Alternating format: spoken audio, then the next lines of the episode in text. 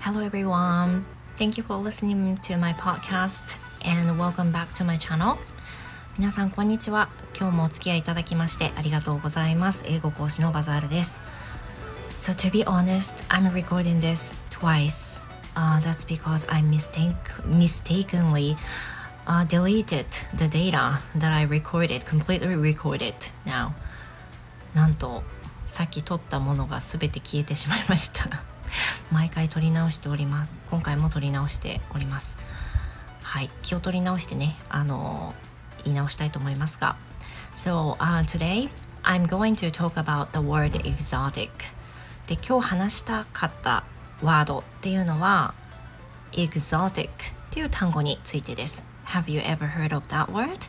多分聞いたことはねあると思います。But um, you know in case you don't know uh, I'm going to read the definition from the Merriam-Webster so we have um, mainly three definitions of the word exotic えー、メリアム・ウェブスターというところのサイトから exotic この単語のデフィニション定義を 見てみたいと思います、えー、読んでみたいと思うんですが So number one is introduced from another country or not native to the place where found.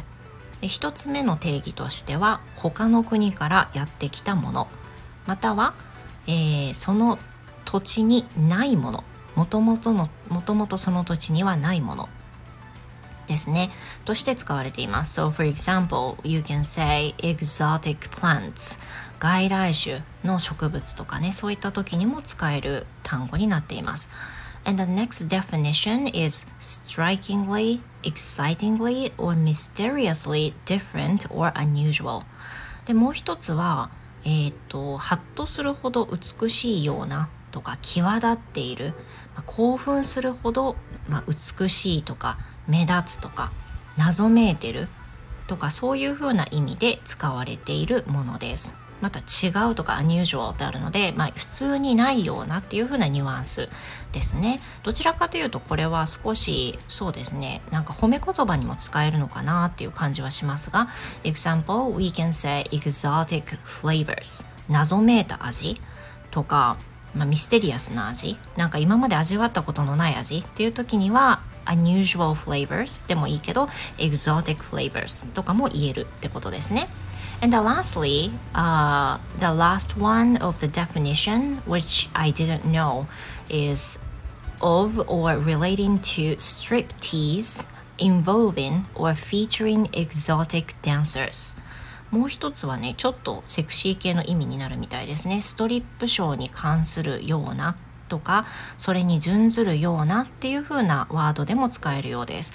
For example, exotic dancing とか。an exotic nightclub とかいう風に言うみたいですね。これは全く私知らなかったんですけど、そういう風な意味合いもあるようです。So I want to, you know, focus on this word exotic. That's because I learned this word from Cambly last night. でこれなんであのフューチャーして言おうとしてるかっていうと昨夜キャンブリーを受講した時にあの進出単語として出てきたワードだったんですけど In a lesson、um, it was used as a definition to introduced not uh, from another country or not native to the place where found. デフィニション1の中のその他の国からやってきたっていう意味合いであのキャンブリーの教材は使われていたんですね。でその先生も例文を出してくれたんですけどちょうどその地球を守るみたいなそういうあの教材だったので She said uh, as an example, exotic plants or animals sometimes 外来種のその植物とかあとは動物とかそういった意味であの例文を出してくれました and, and I uh, thought of one thing that we often use in Japanese. でその時に私たちがよく日本語で言う言葉がふと思い浮かんだんですね。それは exotic っていうとそんなにピンとこないかもしれないけどカタカナでエキゾチックっていう風に言うと私たちは割とポジティブな捉え方をしてこのワードを使うような印象があると思います。例えば彼はエキゾチックな顔立ちをしている。とかえーと、彼女はエキゾチックな人っていう風な感じで言ったりしますよね。So we sometimes use this word as a compliment.